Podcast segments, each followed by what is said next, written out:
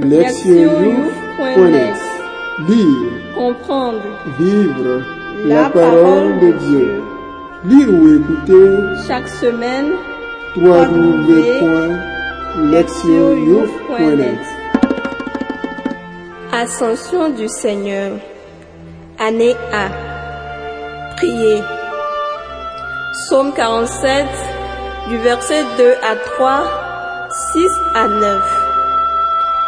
Tous les peuples, battez des mains, acclamez Dieu en éclats de joie. C'est Yahvé, le Très-Haut, le redoutable, le grand roi sur toute la terre. Dieu monte parmi l'acclamation.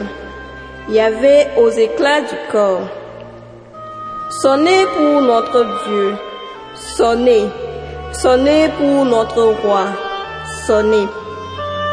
C'est le roi de toute la terre. Sonnez pour Dieu. Qu'on l'apprenne. Dieu, il règne sur les païens. Dieu siège sur son trône de sainteté. Lis la parole. Première lecture. Des actes des apôtres au chapitre 1 du premier verset au onzième.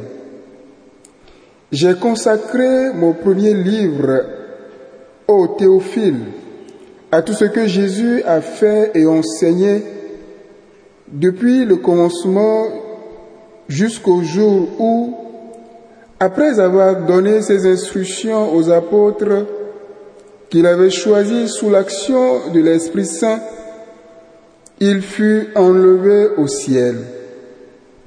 C'est encore à eux qu'avec de nombreuses preuves, il s'était présenté vivant après sa passion.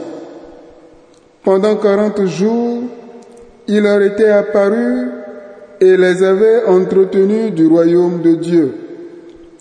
Alors, au cours d'un repas qu'il partageait avec eux, il leur enjoignit de ne pas s'éloigner de Jérusalem, mais d'y attendre ce que le Père avait promis, ce que, dit-il, vous avez entendu de ma bouche.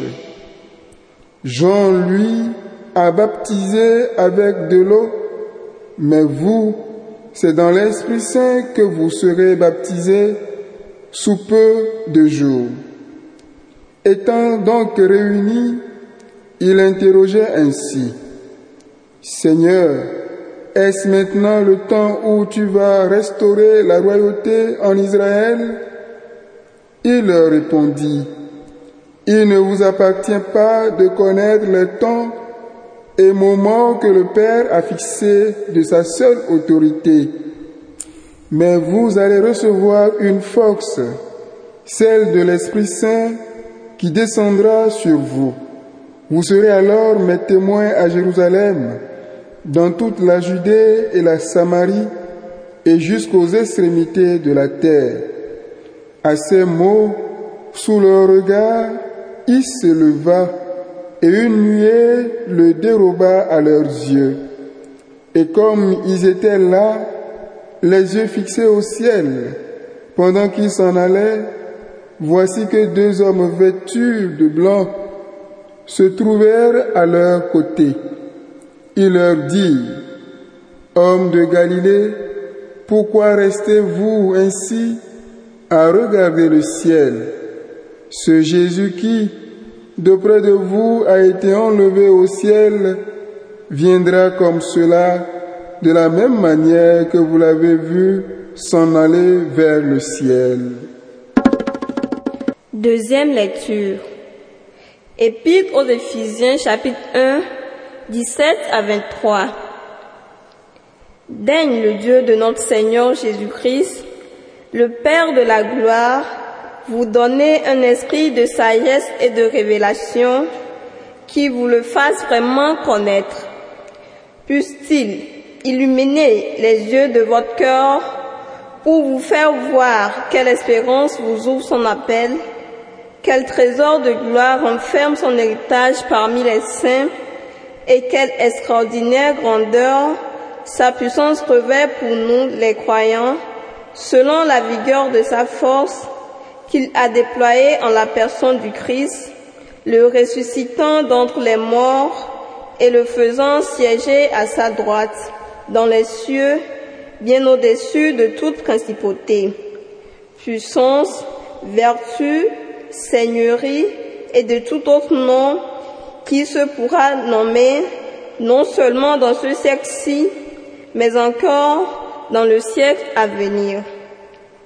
Il a tout mis sous ses pieds et l'a constitué au sommet de tout. Tête pour l'Église, laquelle est son corps, la plénitude de celui qui est rempli tout en dessous. Évangile, Matthieu 28, du 16e verset au 20e. Quant aux onze disciples, ils se rendirent en Galilée à la montagne où Jésus leur avait donné rendez-vous. Et quand ils le virent, ils se prosternèrent. D'aucuns cependant doutèrent. S'avançant, Jésus leur dit ces paroles. Tout pouvoir m'a été donné au ciel et sur la terre. Allez donc de toutes les nations, faites des disciples, les baptisant au nom du Père et du Fils et du Saint-Esprit, et leur apprenant à observer tout ce que je vous ai prescrit. Et voici que je suis avec vous pour toujours jusqu'à la fin de l'âge. Entendre la parole. Thème. Autorité et pouvoir. La fête de l'Ascension célèbre la montée de Jésus au ciel auprès de Dieu. Cet événement achève sa mission sur la terre et fait de lui le Seigneur glorifié de la création tout entière. Il lui confère une autorité absolue sur tout ce que Dieu a créé. En cette fête, nous sommes invités à réfléchir aux questions de l'autorité et du pouvoir, lesquelles reviennent dans chacune des trois lectures. La première lecture correspond à la section qui introduit le livre des actes des apôtres. Dans ces quelques versets, Luc dédie son œuvre à Théophile, son ami et son sponsor. Il fait allusion à l'évangile dans lequel il a présenté en détail la vie et la mission du Christ. Ici, toutefois, l'accent est mis sur le départ de Jésus, sur son ascension. Celle-ci et l'intronisation auprès de Dieu qui s'ensuit doivent être considérées comme l'acte véritablement fondateur de l'Église. Le Saint-Esprit, dont la présence allait permettre aux disciples de mener à bien leur mission jusqu'aux extrémités de la terre, ne descendrait sur eux qu'après la montée de Jésus auprès du Père. Ainsi, l'ascension est-elle la condition préalable à l'envoi de l'Esprit dont la présence, en retour, deviendra le point de départ de l'Église. C'est dans ce contexte qu'émergent les, les, questions de l'autorité et du pouvoir. La montée au ciel de Jésus le place auprès du Père. Ce acte appelé intronisation ou glorification signifie que Jésus reçoit l'autorité divine. Mais Saint Luc montre que le Christ a l'intention de déléguer celle-ci à ses disciples qui doivent rester sur terre. Déjà, avant son départ vers le Père, Jésus leur dit de demeurer à Jérusalem et d'y attendre patiemment le don de l'Esprit. Il leur a promis qu'il allait recevoir la force d'en haut, autrement dire l'Esprit Saint. Celui-ci allait remplir les disciples de la force qui vient de Jésus. En tant que Seigneur glorifié, Il leur délègue donc son pouvoir et son autorité. Il est important de noter que Jésus ne les considère pas comme de simples instruments destinés à transmettre ses instructions. Bien plutôt, il les rend participants de l'autorité dont il jouit maintenant. Cette délégation et ce partage du pouvoir se font par la médiation de l'Esprit Saint. Nous pouvons percevoir ici quelques différences entre la façon dont l'autorité de Dieu s'exerçait dans l'Ancien Testament et la façon dont elle s'exerce après l'ascension de Jésus. Dans l'Ancien Testament, Dieu donne habituellement des ordres directs, lesquels sont mis en œuvre rapidement et sans discuter. Mais après la venue du Saint-Esprit, Dieu agit par l'intermédiaire de personnes qui accomplissent sa volonté de leur plein gré, guidés et fortifiés par cet esprit. Nous pouvons dire que le Saint-Esprit permet aux gens d'agir au nom de Dieu dans le monde. Cela est rendu possible par l'incarnation de Jésus et la transformation des cœurs humains qui s'ensuit. Une transformation qui est le fruit de la guidance permanente du Saint-Esprit. Jésus le Seigneur, glorifié, n'a pas gardé jalousement son pouvoir et son autorité, mais il les a partagés avec ses disciples. À travers eux, il les partage également avec d'autres qui, eux aussi, ont choisi de le suivre. La lettre aux Éphésiens est un exposé magistral sur l'Église et sa nature, auquel est associée une réflexion profonde sur le fondement et la nature de la communauté chrétienne. Le cours extrait qui nous est proposé aujourd'hui nous fait prendre conscience du don extraordinaire que nous avons reçu de Dieu à travers Jésus. L'auteur veut que les chrétiens apprécient et comprennent pleinement quel trésor de gloire renferme son héritage parmi les saints. Les chrétiens jouissent, en effet, d'une dignité et d'un don sans précédent en étant appelés à la foi et en étant promis à la vie éternelle en présence de Dieu à cause de la résurrection de Jésus. L'auteur passe ensuite à la question du pouvoir de Dieu. Il écrit, Quelle extraordinaire grandeur sa puissance revêt pour nous, les croyants, selon la vigueur de sa force. Et cette puissance, il l'a exercée dans le Christ et par le Christ. D'abord, en le ressuscitant des morts, puis en le faisant siéger à sa droite et en faisant de lui le Seigneur glorifié, ayant pouvoir sur toute la création. Ce passage bref, mais extraordinairement riche, s'achève par une description de l'Église comme corps du Christ. Cette image est remarquable. Le Christ, le Seigneur suprême de toute la création, n'est pas un souverain lointain et autoritaire, mais il s'identifie à cette Église qui est son propre corps. Indubitablement, le Christ détient l'autorité suprême. Cela étant, il ne les laisse pas sur un mode de contrainte autoritaire, mais à travers l'union harmonieuse de la tête et du corps. Cette harmonie et cette inclusion trouvent vraisemblablement leur meilleure définition dans le mot amour.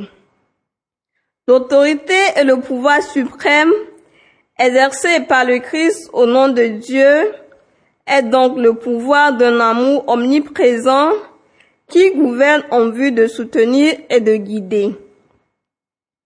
La conclusion de l'évangile de Matthieu est souvent appelée le grand commandement. Alors que les disciples sont envoyés en mission vers toutes les nations. Néanmoins, une fois encore, la question de l'autorité est présente.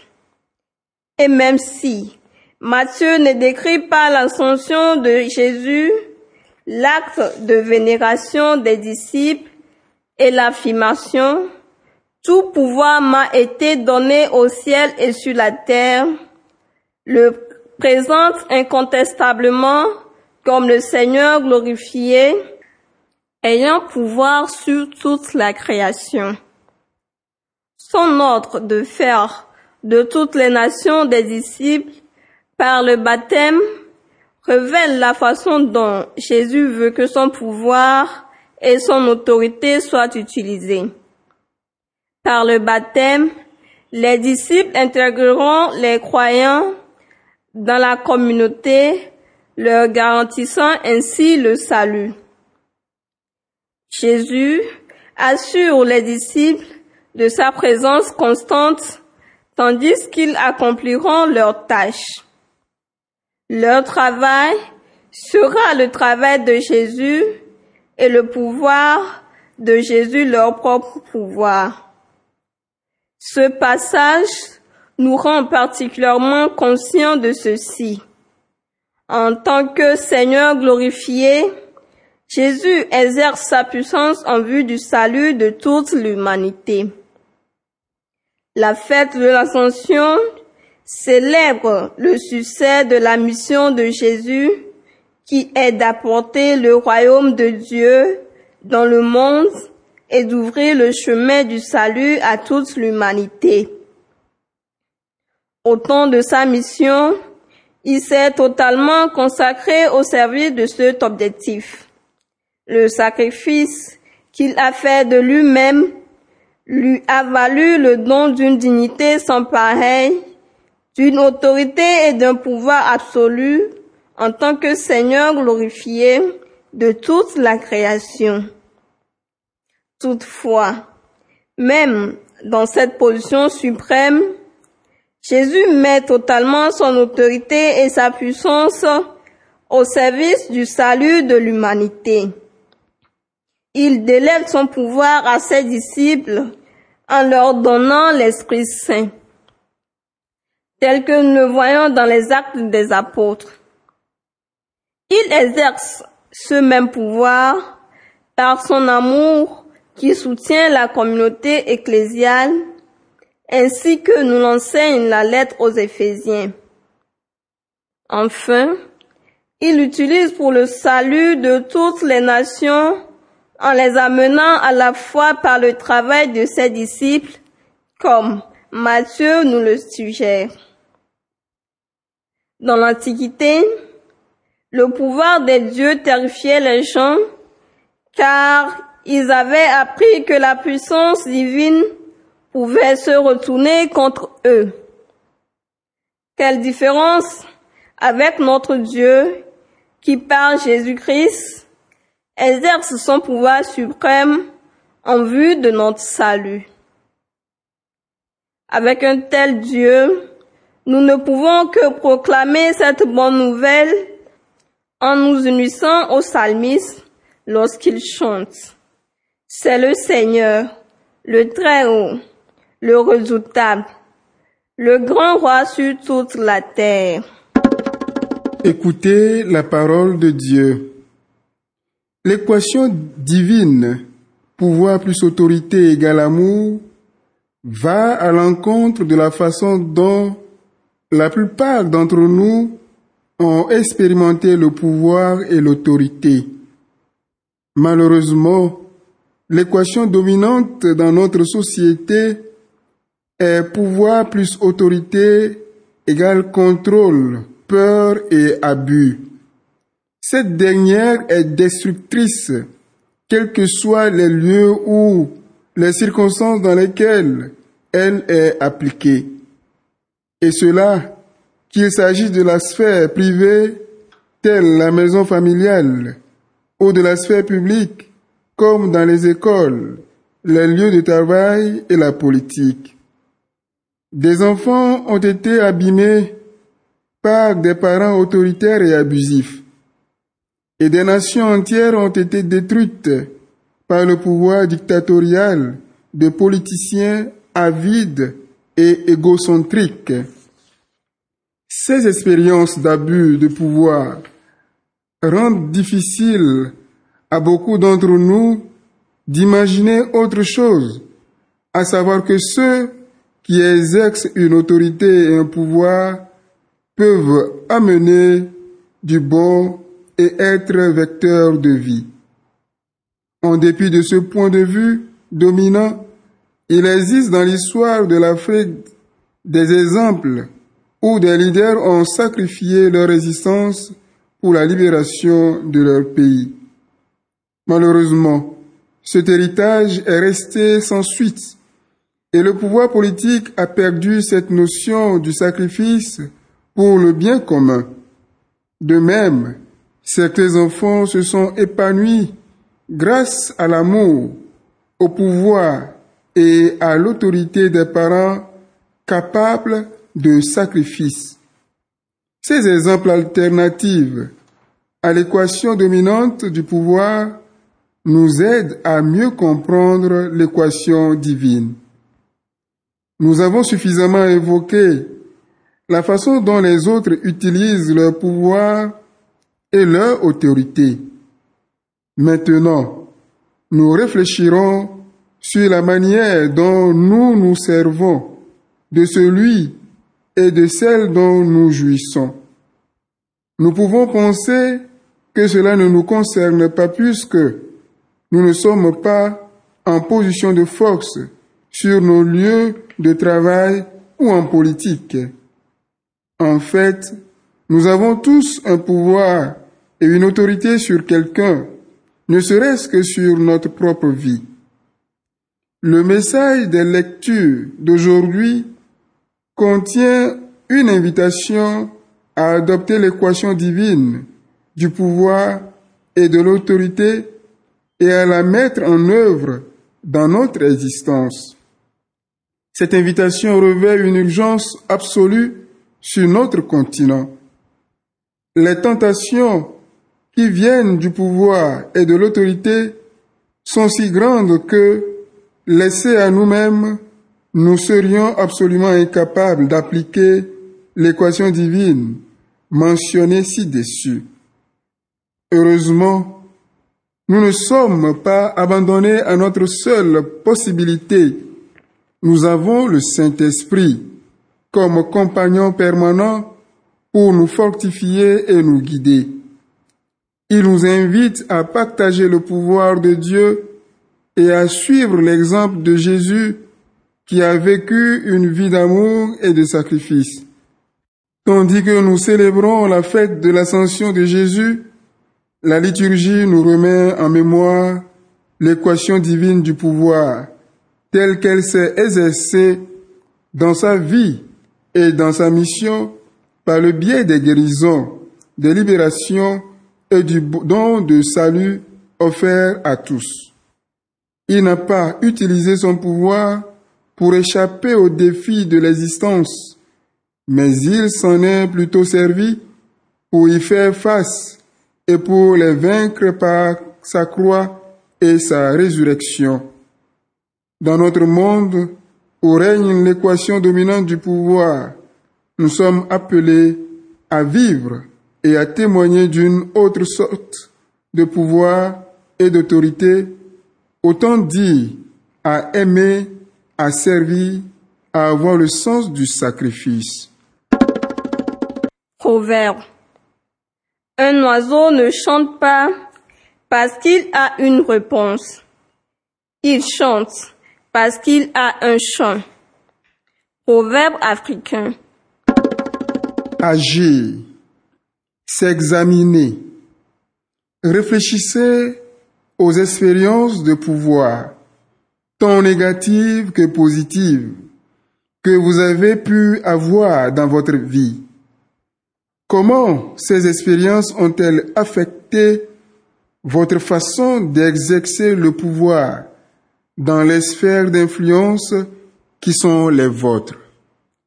Dans votre vie, quelle est l'équation dominante? Celle de Dieu ou la plus courante? Répondre à Dieu. Confessez vos abus de pouvoir et d'autorité qui ont blessé d'autres personnes et demandez pardon pour cela.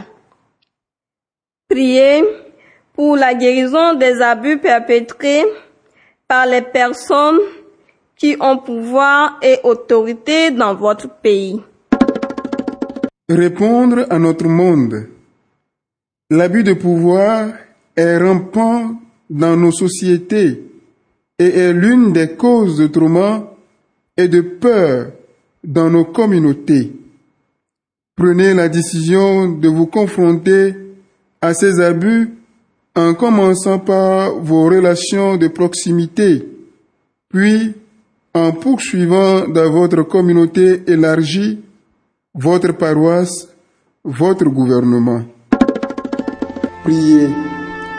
Seigneur, donne-nous l'esprit qui fut celui de ton Fils Jésus-Christ, lui qui, de condition divine, ne retint pas jalousement le rang qu'il égalait à Dieu, mais s'anéantit lui-même en prenant la condition d'esclave. Amen. Lecture Lire, Comprendre vivre la parole de Dieu. Lire ou écouter chaque semaine www.lectionyouf.net